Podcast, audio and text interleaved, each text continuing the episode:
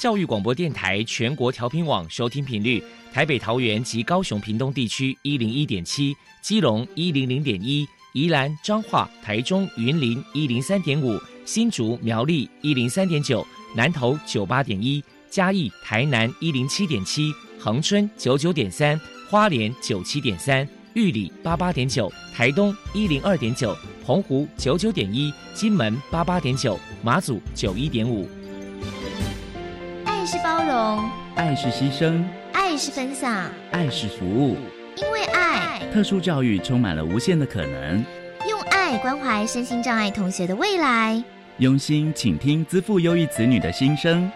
欢迎老师、家长、同学们，大家一起加入特别的爱这个大家庭。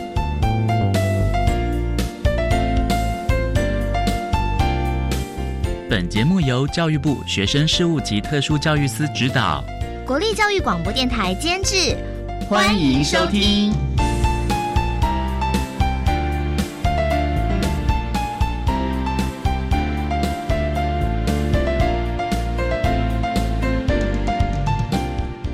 因为爱，我们在空中相聚。欢迎您再度收听《特别的爱》，我是小莹。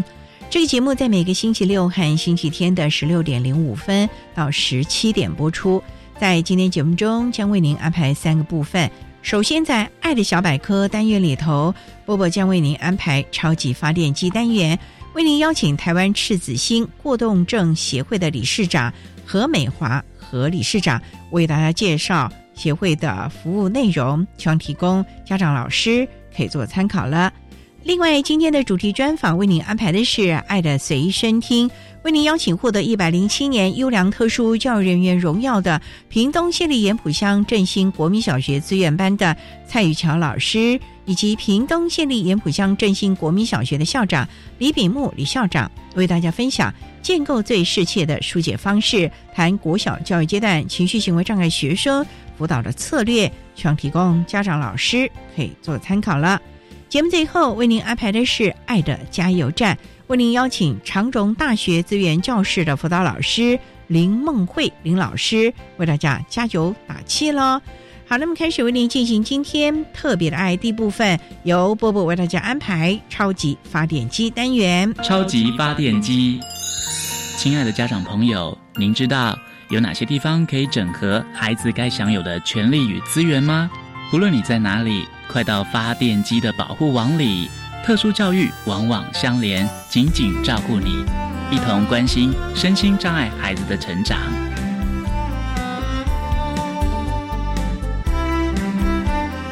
Hello，大家好，我是 Bobo。今天的超级发电机，我们特别邀请到台湾赤子心过动症协会的理事长何美华女士，来跟大家介绍协会的相关服务。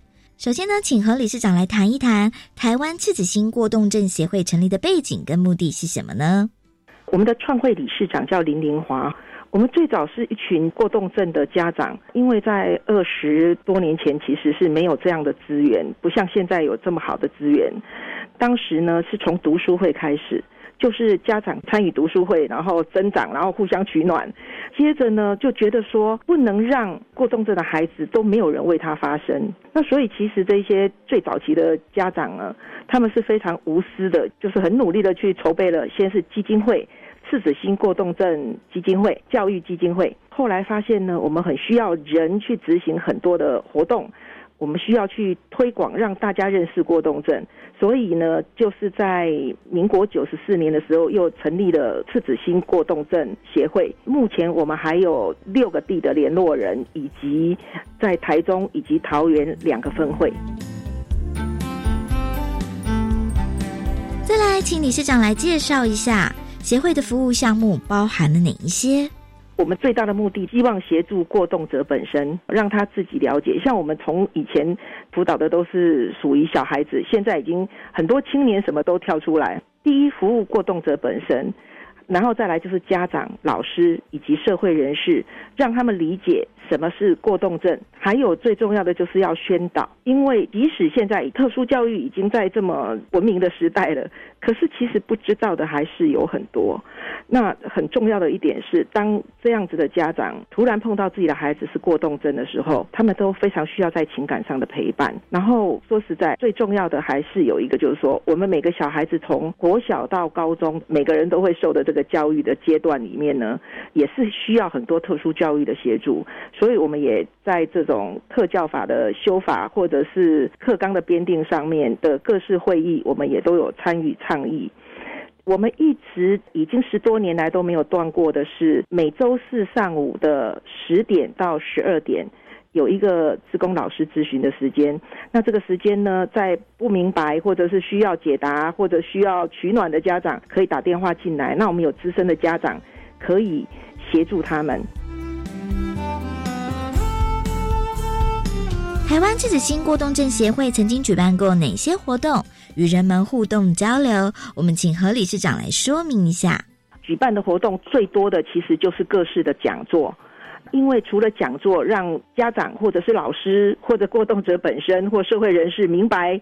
这一件事情就是过动症本身之外呢，我们也有儿童 EQ 营，也就当家长在听讲座的时候，他们常常也没有办法照顾孩子，那我们旁边会有一个就是寓教于乐的 EQ 营，帮忙照顾这些孩子，以及让他们在活动中有所得。像最近呢，最多的就是家长的小聚，就是一个月一次。那我们在会中会请专家学者。或者是资深家长一起与会，那为什么叫小聚而不叫做讲座呢？因为讲座常常是上面的专家在讲，我们在收；可是小聚是大家一起把自己的问题丢出来，除了就是互相温暖、互相协助之外，互相学习，那也从专家那里比较更贴近的接收到自己想要的相关知识，以是一种大手牵小手的意义啦。如果民众有任何的需求或者是疑问，关于台湾自己心过动症协会的联络方式是每周一到周六，反正就是一般上班时间，电话是二七三六一三八六，只要是上午九点钟到下午五点钟，一定有人接听电话。那每周四上午九点钟到下午十点钟，还有咨询老师可以接听家长的电话。可以回答一些关于过动症的教养问题，然后我们还有一个网站叫过动儿的家，欢迎大家可以上去上面逛一逛，里面有很多的资料可以参考。请教一下何理事长，如果说家里面有注意力不足过动症的小孩，身为家长的教养上该注意哪些事情？另外，在亲师沟通上又该注意哪些事情呢？其实家里有过动症的孩子的家长，通常是很伤脑筋的，因为他会非常的不一样。他的不一样就是说，他是很难控制的。他可能聪明伶俐，这个都没有问题，可是他就是在很多事情上面的控制是比较有状况的，所以都会常常被误认为是不乖的孩子，或者说呃可能会怀疑家长的教养有没有溺爱什么什么这样的状况。那可是呢，家长谨记一件事情，就是说。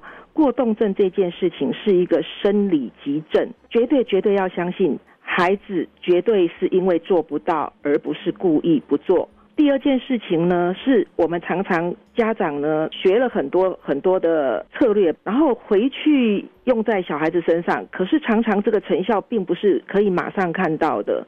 那我们也要告诉家长，一定要很注意一件事情，就是说，呃，不要气馁。我们常常互相鼓励的是工程进行中，请耐心等候。因为这个孩子还没有完全成熟之前，我们常常会觉得说力不从心。可是事实上，好的累积久了之后，都会有很好的发展。至于亲师沟通上面要注意的事项是。常常很多过动症的家长其实都会很害怕那种下午四点钟老师的夺命连环扣，因为孩子在学校常常就是大大小小会遇到很多的事情，那老师也常常会打电话来联络，那家长其实压力是很大的。可是我要说的是，大家要有一个想法，就是说，一个过动症的孩子必须从老师到家长到他重要的关系人，都是这个孩子的一个团队。就是一起帮助这个孩子。那有一些很认真的家长，有时候他很容易就是得到薪资之后赶快跟老师讲，可是其实有的老师是很欣然接受，有的时候老师其实是非常的苦恼，因为每一个老师他的步调也不一样。我会建议家长。不如是用跟老师商量的方式，而不要去指导老师、教导老师，或者是去质疑老师。那我知道有一些家长，尤其是孩子越是聪明的家长，他越会有一种感觉是，当老师告诉他说是不是要带孩子去评估的时候，他都会质疑老师是不是贴标签。可是我们是建议家长和不心平着气和的来想，是老师很想帮助这个孩子，因为老师面对的是一群孩子，所以他可以很容易的。看到孩子的不一样，那我们宁可相信老师是关心孩子，所以才告诉我们这件事情。那去医院做评估，或许也可以把它想成说，我们是在排除他不是啊。所以如果有接纳的心，那对孩子会是比较好的发展。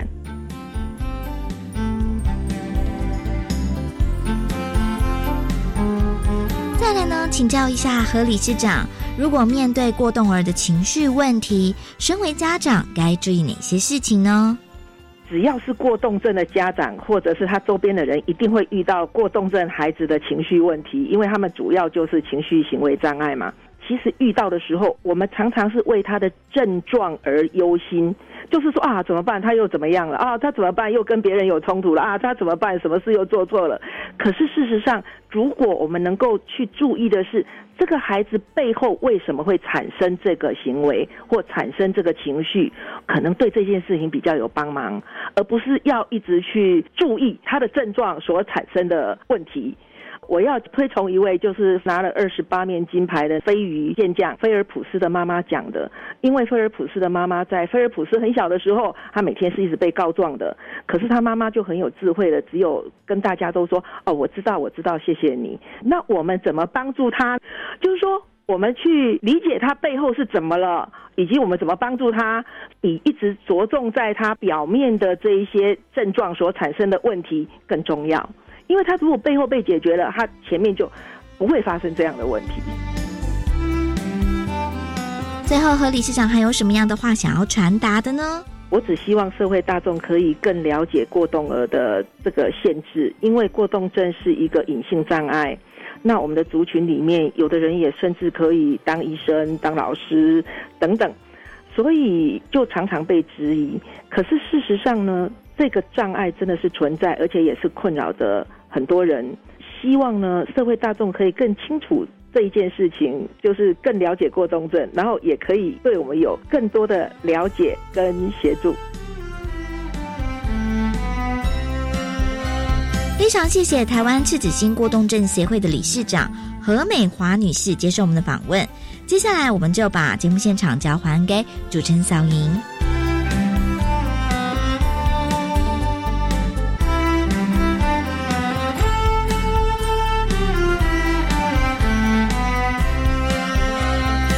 谢谢台湾赤子心过动症协会的何美华理事长以及波波为大家分享的赤子心过动症协会的服务内容，希望提供家长、老师还有同学们可以做个参考了。您现在所收听的节目是国立教育广播电台特别的爱，这个节目在每个星期六和星期天的十六点零五分到十七点播出。接下来为您进行今天的主题专访，今天的主题专访为你安排的是爱的随身听。为您邀请屏东县立盐埔乡振兴国民小学的校长李炳木李校长，以及获得了一百零七年优良特殊教育人员荣耀的屏东县立盐埔乡振兴国民小学资源班的蔡宇桥老师，为大家分享建构最适切的疏解方式，谈国小教育阶段情绪行为障碍学生辅导的策略，希望提供家长老师可以做个参考了。好，那么开始为您进行今天特别爱的主题专访。爱的随身听。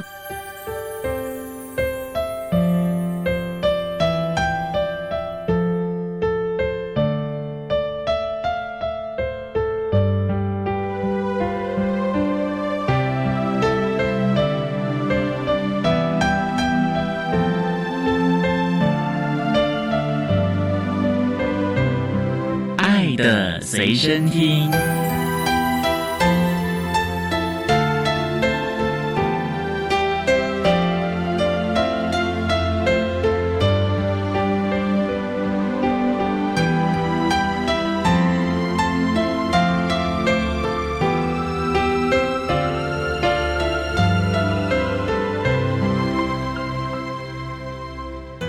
家邀请到两位贵宾，第一位呢是获得一百零七年优良特殊教育人员荣耀的屏东县立盐埔乡振兴国民小学资源班的老师蔡雨桥蔡老师，蔡老师您好。主持人好，各位听众大家好。第二位呢是屏东县立盐埔乡振兴国民小学的校长李炳木李校长，校长您好。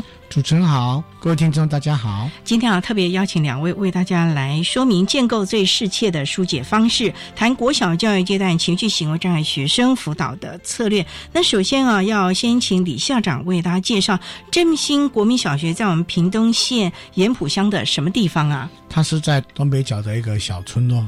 农村的小学，所以居民大概都是以务农为主了。是，那想请教哈，成立的时间大概多久了呢？一九四三年到现在已经七十七年了，那很久了耶。对。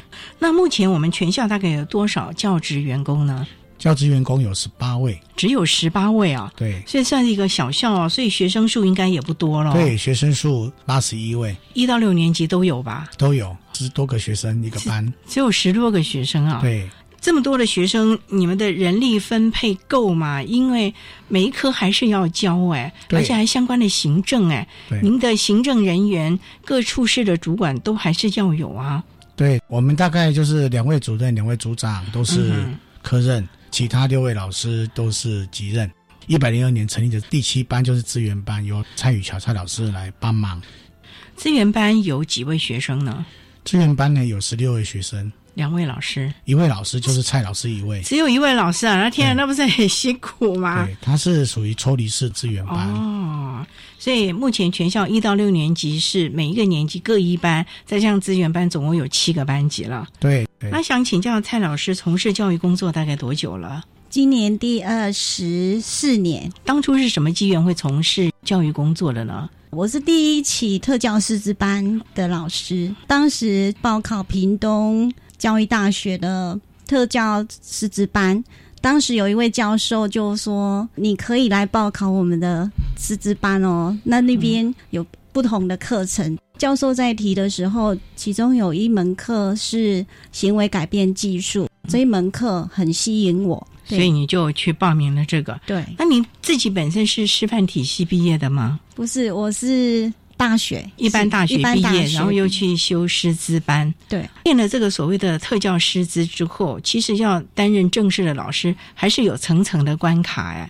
你是经过了很多的甄试，进入了学校吗？当时是觉得可以把所学贡献给孩子，后来有实习代课之后，就考上正式老师。那一直都是在教特教班或者是资源班吗？对。八十五年考上就担任集中式特教班，二十年之后，在一百零四年的时候转任到那个盐浦盐浦振兴国校。那目前是资源班第四年。你教过什么类型的孩子啊？在过去集中式特教班，其实范围还蛮广的。对，情绪障碍、自闭症。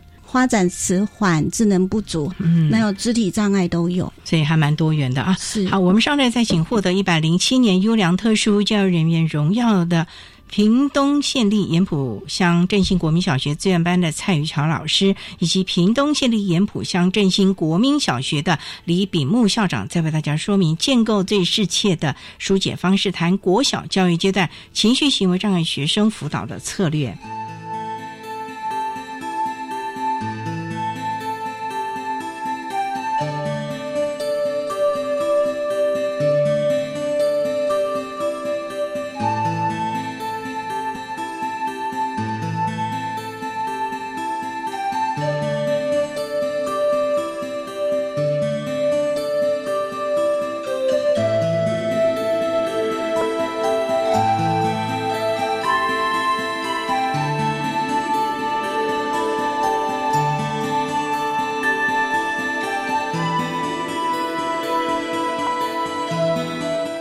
央电台欢迎收听《特别的爱》。在今天节目中，为您邀请获得一百零七年优良特殊教育人员荣耀的屏东县立盐埔乡振兴国民小学资源班的蔡宇桥老师，以及屏东县立盐埔乡振兴国民小学的校长李母木李校长，为大家分享建构最适切的疏解方式，谈国小教育阶段情绪行为障碍学生辅导的策略。那想请教校长，您从事教育工作大概多久了？三十年。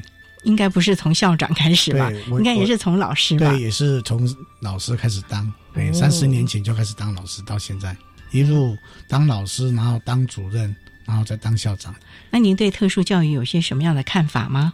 对特殊教育呢，我是觉得最重要是教师要有爱，学生就无障碍。在我们蔡宇桥老师的身上哦，我有发现他真的是教师有爱，学生无爱。在我们学校。特殊生有十六位之多，大概是占了学校总学生数的五分之一，所以才会成立这样的资源班。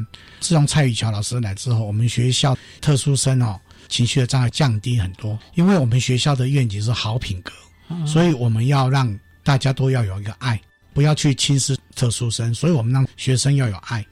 然后我们学校还有一个广学习，所以等一下你会了解到蔡老师对于学生，除了他在学业成绩不好。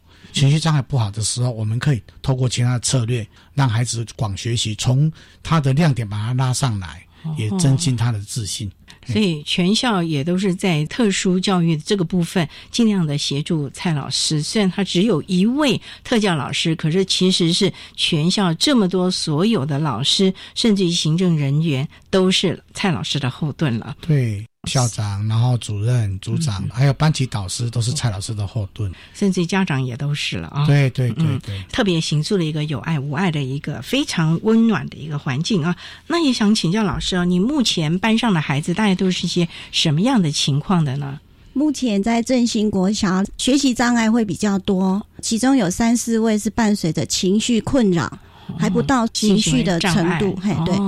但是他们情绪一来的时候，也会造成班级导师的困扰或其他小朋友的困难，所以我们就会采一些策略，让学校的孩子能够包容或者是接纳这样情绪困扰的小孩，班级的导师也能够理解跟同理。还有尊重、接纳这样的小孩子的情绪，我们的特教宣导应该很重要了吧？就像导师也要能够同理心来协助了嘛。对对对。另外，让他的班级经营就很重要。所以，校长，你会不会很特别的注重我们学校的特教宣导，大家的那种亲师生的关系呢？对，我会特别，我觉得是一个爱与榜样的教育的哲学。我们学校宣导的方式是。我们会在教室的晨会跟老师讲，在这样一个偏向的学校，我们老师一定要有爱心。在学生的招会上，我们也会做这样的宣导。每个人都有每个人能力，不要去让这些孩子他们的心理算是自卑，这样要让他展现自信。因为那边的家长通常蛮多那个隔代教养跟外配妈妈的家庭，所以会比较弱势。所以我觉得在那个学校。不管是不是蔡老师、其他老师，我们都是要一同来鼓励这些孩子。以前我是兼任的辅导老师，还没有当校长之前，所以我会把一些特殊的孩子就请到他校长室来当小客人，哇，给他个别的鼓励。那比较特殊的案例就是今年哦，在烟埔国中考上屏东高工有一个学生，他就是情绪障碍。我们两个合作呢，让他成为一个环保的小组长，做环保的工作。嗯，然后经过蔡老师那边的辅导。他竟然能够到国中的记忆竞赛得到全县的第六名。他是当年我们振兴国小毕业，然后到延普国中。算是对，算是我来之前特殊的孩子，因为他单亲，隔代教养。然后我来就发现他跟阿妈在外面吵架，我一把他找来。哦，原来这个孩子在学习情绪都有一个障碍。当然，我就先带了他一年，跟行政主任、组长配合。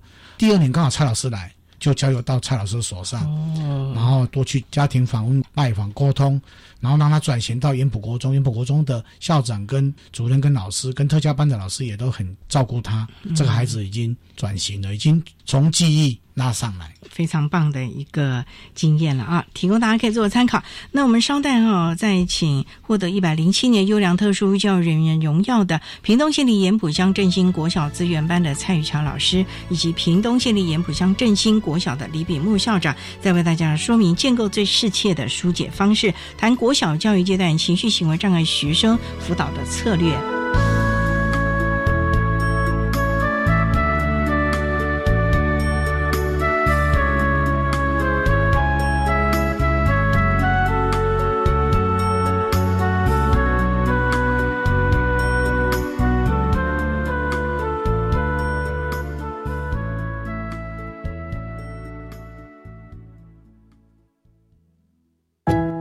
都是在错误中学习成长。其实有时候我们也要体谅啊，我们也曾经青春过。我只告诉孩子，你尊重你自己，那我就会尊重你。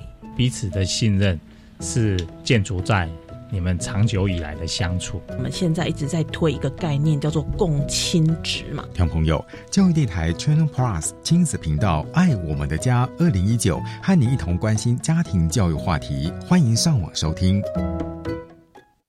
陈太太，啊，您被检查出是潜伏结核的感染者，需要进一步接受治疗。啊，护士小姐，什么是潜伏结核感染？会传染吗？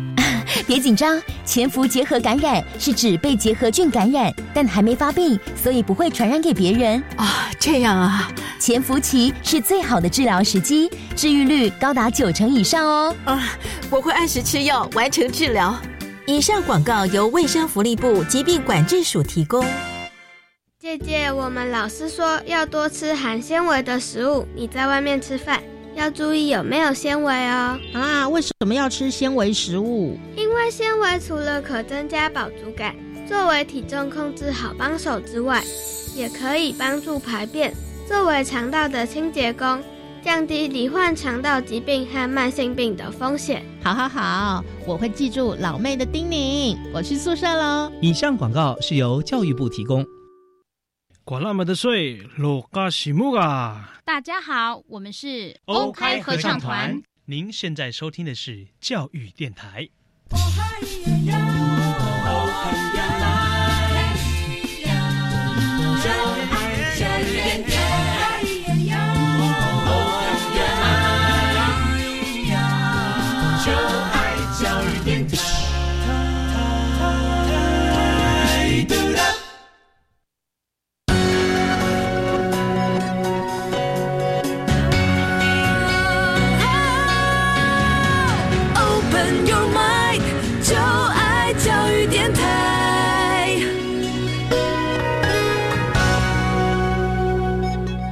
教育电台欢迎收听《特别的爱》这个节目，是在每个星期六和星期天的十六点零五分到十七点播出。在今天节目中，为您邀请屏东县立盐埔乡振兴国民小学的校长李比木李校长，以及获得了一百零七年优良特殊教育人员荣耀的屏东县立盐埔乡振兴国民小学资源班的蔡玉桥老师，为大家分享建构最适切的疏解方式，谈国小教育阶段情绪行为障碍学生辅导的策略。那刚才在节目的第一部分，李校长还有蔡老师啊，为大家简单的分享了振兴国小在针对我们特殊需求的孩子们所提供的相关服务。那也想请教啊，刚才啊，蔡老师也提过了，虽然我们资源班的孩子是外加或者是抽离式的到我们资源班来，虽然学障的孩子也很多，可是像有一些情绪困扰啊等等的这些孩子，你都要怎么样的让他们能够获得舒缓？通常像这种孩子。外加会抽离，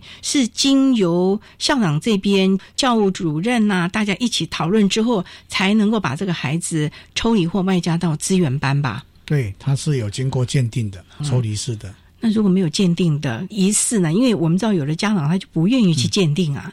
那其实孩子的状况蛮困扰老师或者孩子自己本身呢。我们学校家长都会接受我们的安排，然后去鉴定。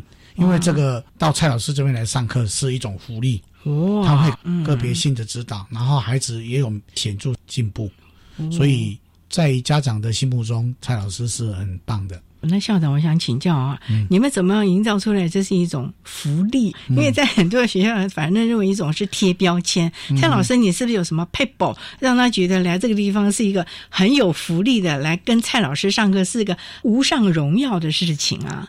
首先，我会了解孩子的需求，因为我们那边单亲孩子比较多，那当然我会关心他们。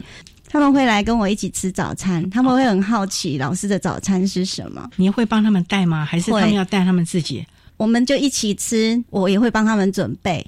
有几次是孩子他们看到我在吃迷糊，他们不知道那个叫迷糊，所以他就很好奇说那个是什么。那我就教他们怎么泡，因为他们通常拿的钱就外面买了，所以都不太会泡。那我就刚开始就先用。吃的东西让他们觉得这边有得到爱。那接下来下课时间，他们都可以到我教室来玩桌游，或者是一些益智的活动，或者是教具。蔡老师，你的意思是说，这些资源班的孩子虽然他在原班就读，可是一大早可以到你的班上跟你一块吃早饭。是他们在那一段打扫完的时间，可以到我这边来，或早自修时间会跟班级导师沟通完之后，他们可以到我这边。加强做生活自理的训练。那校长，这个是应该有特别的协调吧？否则，这个孩子跟老师打个招呼就可以去蔡老师那，那其他同学看到说哦，那里有吃的也好玩的，老师我们都要去管他是不是特教生了？对的，这个是有一个特别的安排，就是蔡老师跟导师间有一个默契，他今天需要哪些学生过来，跟老师有一个沟通，然后才会过来。所以不是每一个人要过来就可以过来。这个部分呢，蔡老师因为在我的定义里面哦，他是一个妈妈型的爱心老师。哦，所以他把孩子视为己出，每个孩子到他这边，他都对他们很好。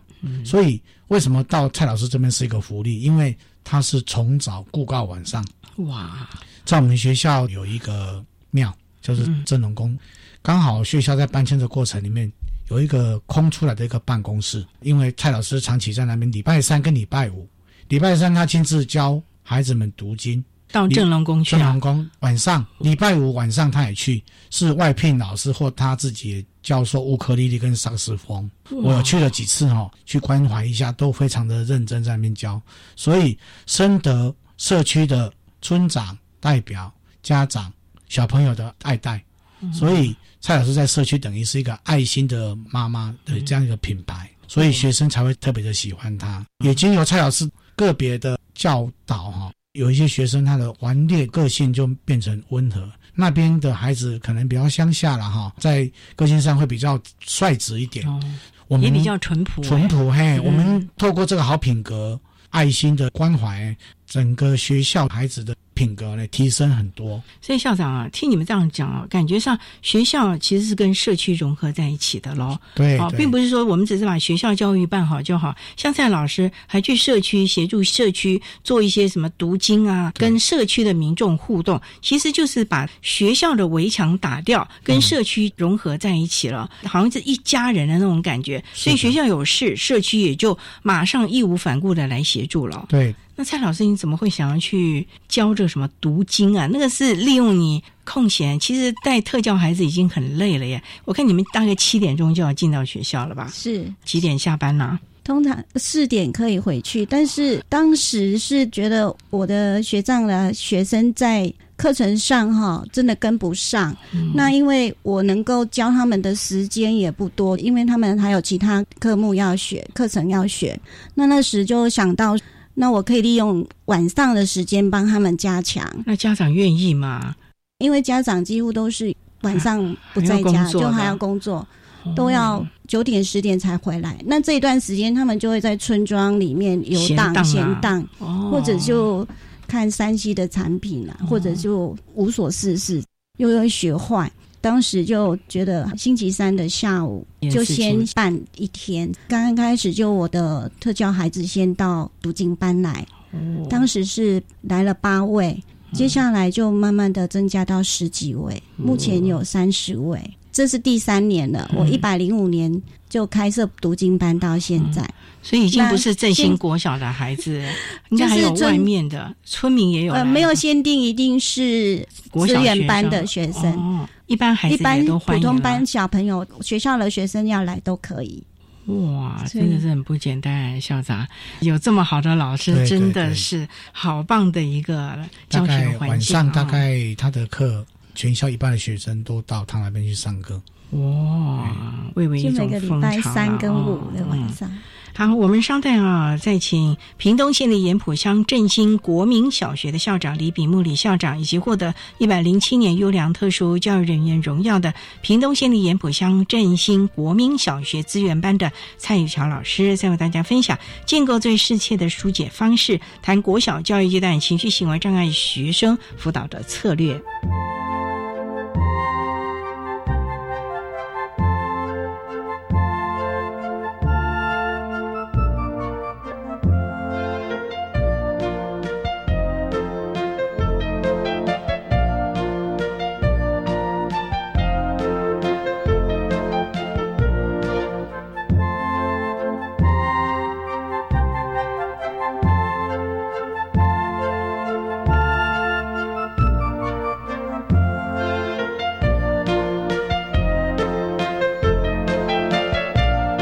教育电台欢迎收听《特别的爱》。在今天节目中，为大家邀请到的是屏东县立盐埔乡振兴国民小学的校长李炳木李校长，以及获得一百零七年优良特殊教育人员荣耀的屏东县立盐埔乡振兴国民小学资源班的老师蔡宇桥蔡老师，为大家分享建构最适切的疏解方式，谈国小教育阶段情绪行为障碍学生辅导的策略。那刚才啊，校长和老师啊，为大家分享了在整个振兴国民小学已经社区化，把社区资源甚至于学校的资源互相的融合，让孩子们在放学之后，家长还忙于工作的时候，也不至于在外游荡，让他们能够把握时间。那我们今天主题啊，主要是情绪行为障碍的孩子。蔡老师在你的班上。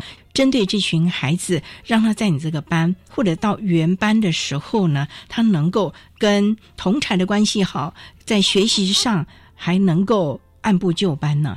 首先呢，我会了解孩子的背景，还有他学习的整个历程，导师的记录，还有医疗的部分，再加上家访，还有鉴定安置的资料去研判你整个了解之后呢，第二个部分我会跟班级导师合作，我会入班，看适合他的情绪的起伏或者是稳定度的问题。也就是说，老师在上课，你也进班观察了。那老师不会觉得你去监督我的，我们平平都是老师呢。不会，因为我进去是辅导的角色，班级导师还是上他的课，我只是进去协助导师观察这个孩子跟班上同学的互动，或者是他哪一个点，也许情绪要上来的时候，我能够安抚他，我们两个会相互配合。老师，你这样讲有点抽象，有没有个案可以跟大家分享啊？例如，这个孩子大概是一个什么样的一个情形，然后你进入原班，或者是跟他的原班导师一起合作呢？举一个例子，他是只要小朋友跟他说：“哎，你这边写错了。”或者哎，你你拿错课本了，情绪就会上来。目前几年级啦？今年刚好毕业，刚好毕业但是他到我们学校来的时候是四年级。哦，这个孩子的背景是他已经换了好几个学校，那种不安全感一定很多了。是，还有加上他又目睹家暴，哦还有被家暴的情况，所以这个状况我当然要跟导师相互了解，掌握他的问题。家长也都受访了，就是我们也都访问好，做记录，那我们就会跟班级导师做一些策略的调整。当时他情绪上来的时候，那我会去拍拍他，安抚他。那他如果说在哪一个点不会的时候，我会当时就直接教导他，所以让他觉得说他是有人有人陪伴对对对，有安全，让他情绪就会下来。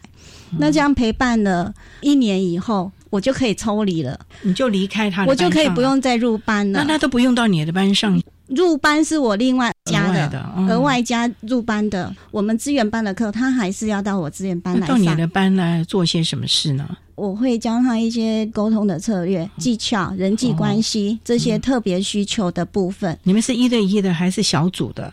我会看孩子的程度去分配。像如果说这个孩子是要一对一的，那我会外加比较多的课来辅导他。那感觉有进步吗？嗯，一年多，算你原班有这样的支持，可是最重要还是他没有人在旁边的时候，他自己的情绪能够掌控嘛，这才是他能够带着走的能力啊。是，其实也要很感谢我们班级导师跟我的合作，还有我们任辅老师，我们三方面对对对，我们有三位老师一起辅导，哦。所以在振兴，其实我很感谢，就是校长也给我们很大的空间，我们想要做一些教育的策略或者方式，校长很支持，我们都跟校长报备一下，而且假设我要对这个孩子做一些策略调整，我们会开特推会。会，嗯特推会里面，我会一一报告说哪一位小朋友我们下学期课程调整或者是教学策略有哪些，班级导师还有校长、行政部门都会了解，所以其实真的很棒的一个学校，很很支持特教的一个校园。校长，刚才像这种任辅的制度，这等于就是增加了另外一个老师的负担呢。那个老师是级任导师呢，还是我们所谓的科任老师啊？我们有针对辅导的业务哦、会有承办的人员啊。这个孩子呢，我也简单的做一个分享。这个孩子是被安置到我们学校来的，他不是我们学区内的孩子啦，他是那种家庭出来，他的性格表现出来就是稍微比较粗暴一点。他的家长也见过几次面哦，就发现说是不同于一般家庭的爸爸了。来的时候，当然我们去给他诊断他的整个人际关系跟他的学习情绪都不行的。经过了这段时间的辅导哈、他变成很温和，进到校长室一定会校长好，变成一个很温文儒雅的孩子，气质让我非整个都让我非常的讶异。然后我们的导师也很配合，我有特别去观察他平常的表现跟评量哦，成绩是不好不 OK 的。我们为了要让这个孩子展览呢，也让他加入直排轮队，因为我们学校的特色是直排轮是全国性得名的学校，让他加入呢，经过跟教练跟老师了解哦，他的那个耐心不够，但是蔡老师呢，为了这些孩子，他又跟另外一个孩子啊，两个直排轮的哦，给他开了咖啡的社团，特别带他们两个去平东市一个咖啡店的老板学咖啡，以他的课哦，就带他们两个去学咖啡，回来泡咖啡请校长喝，然后校长给予鼓励，增强他的信心，他将来要继续在泡咖啡。而最重要，这个孩子毕业了，我有特别颁给他一个奖，就是他在最后一次的考试是最大的进步奖，学科考试。也就是说，他学科是不好，但是他进步很多，他已经从二三十分进步到五六十分，那很不错了呢。所以我的一个想法就是说，针对这些特殊的孩子，除了爱心以外，嗯你要从关怀，从他的特殊的才能去让他展能，然后让他去泡咖啡，他需要泡咖啡的知识，他会去寻找知识。所以这个孩子的案例哈、我是觉得蛮成功的。所以他的妹妹又继续读我们的学校，是这样。蛮特别的啊！好，我们稍待呢，蔡请屏东县立盐埔乡振兴国小的李炳木校长，以及获得一百零七年优良特殊教育人员荣耀的屏东县立盐埔乡振兴国民小学资源班的蔡宇强老师，再为大家分享建构最适切的疏解方式，谈国小教育阶段情绪行为障碍学生辅导的策略。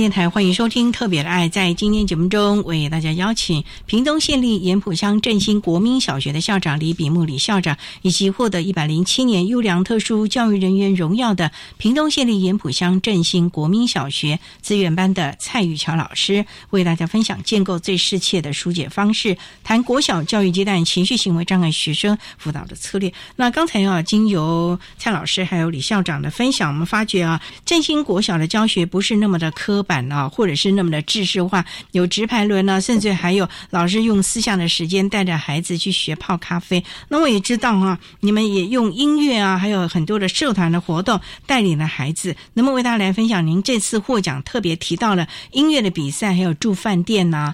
校长也在繁忙的公务啊，教导孩子乐器啊。先请蔡老师先来谈谈，就是你怎么会想带着孩子去参加音乐比赛？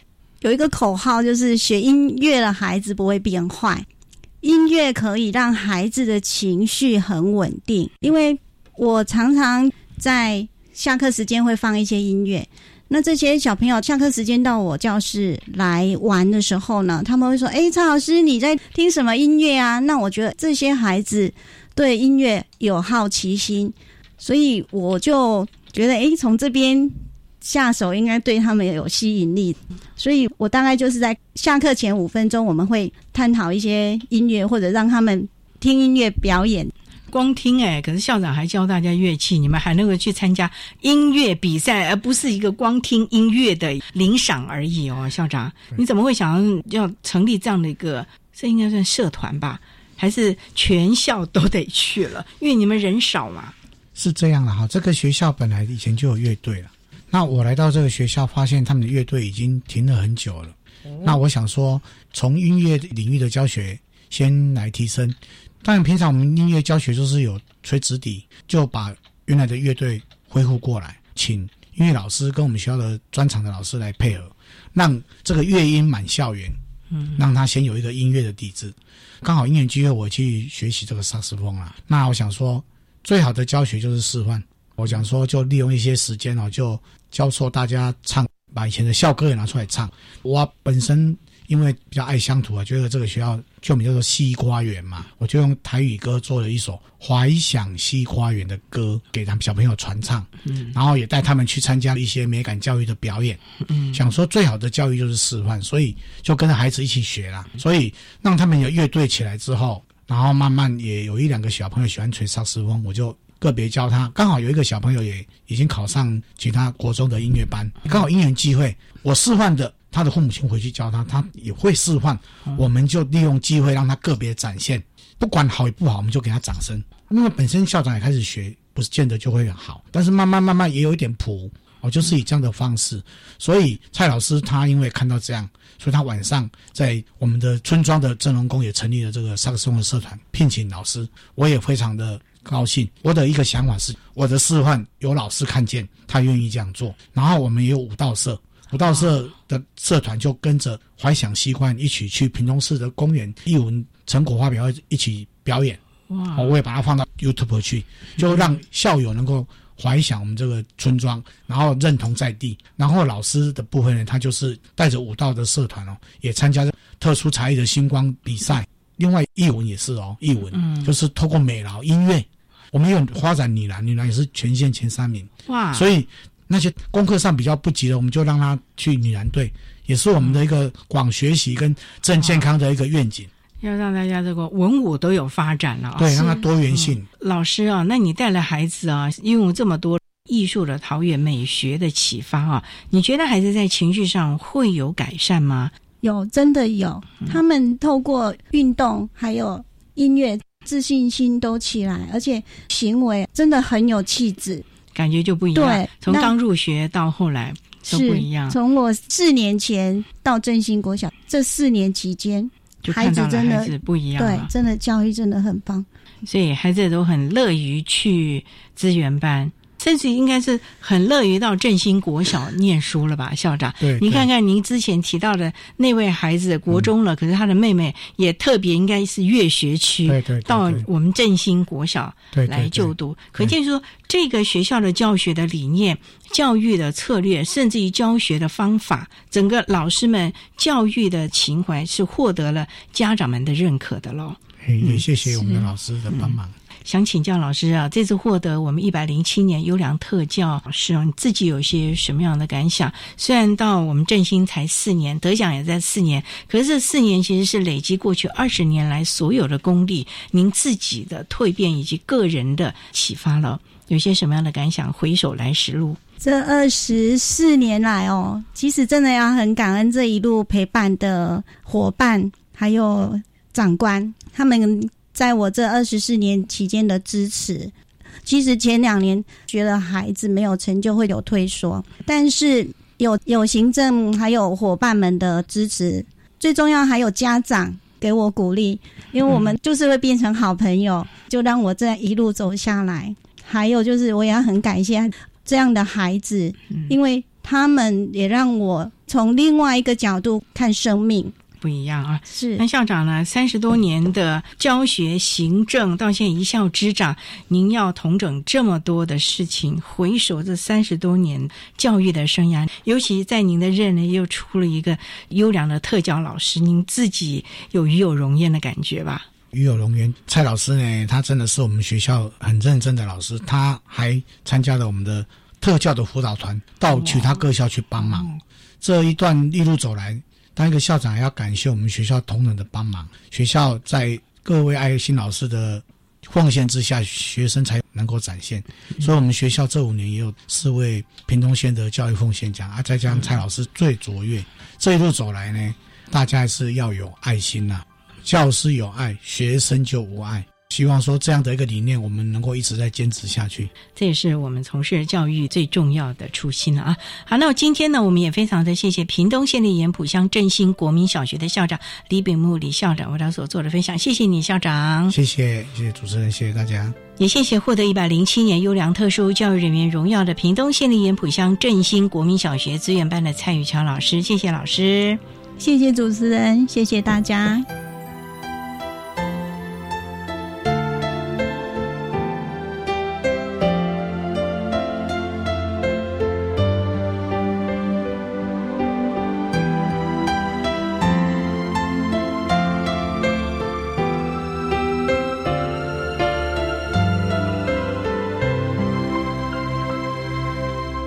谢屏东县立盐埔乡振兴国民小学的李比木校长，以及获得了一百零七年优良特殊教育人员荣耀的屏东县立盐埔乡振兴国民小学资源班的蔡玉桥老师，为大家分享了教学上的经验，希望提供家长老师可以做参考了。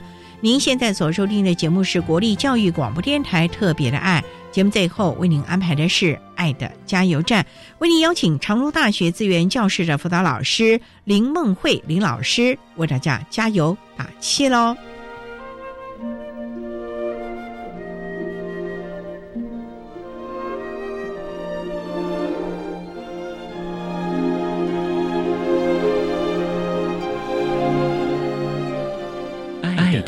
加油站。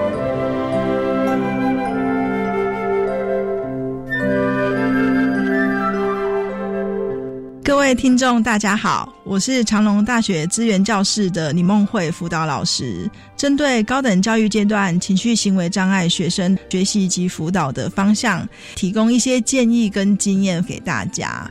提醒大家，在遇到情绪行为障碍的同学的时候，第一个非常重要的点就是不要跟他直接的对立。最重要的方法就是协助他冷静下来。那冷静下来的方法有很多，或许是给他一个安静独立的空间，他可以做一些情绪上的宣泄，哭泣或尖叫都可以，或者是说有些同学他可能需要一个可以让他活动的地方，跑个两圈等等的。以他合适的方法协助他冷静，在此同时，我们相对受他情绪影响的人，也可以争取到一点点时间，帮助自己冷静下来，想想接下来跟同学处理的应对过程要如何安排。第二点也蛮重要，提醒大家哦，情绪行为障碍的同学非常不适合用严厉指责或是非常严肃的态度，但是我们沟通的方法要温和，但是必须坚定。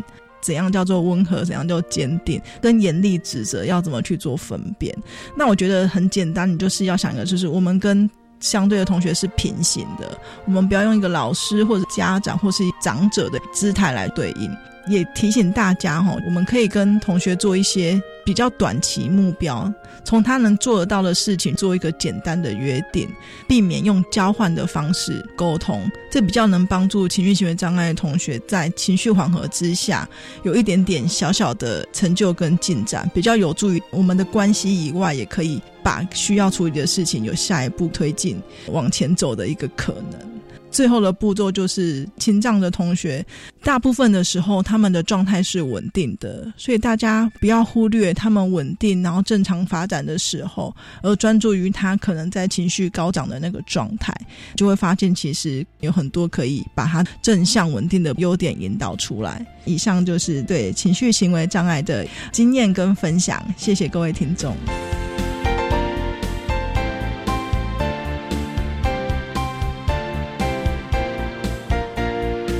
今天节目就为您进行到这了，感谢您的收听。在明天节目中，为您。邀请长荣大学资源教室的辅导老师林梦慧林老师，为大家分享陪伴他、关怀他，谈高等教育阶段情绪行为障碍学生辅导以及支持服务的经验，希望提供家长、老师还有同学们可以做参考喽。感谢您的收听，也欢迎您明天十六点零五分再度收听特别的爱。我们明天见了，拜拜。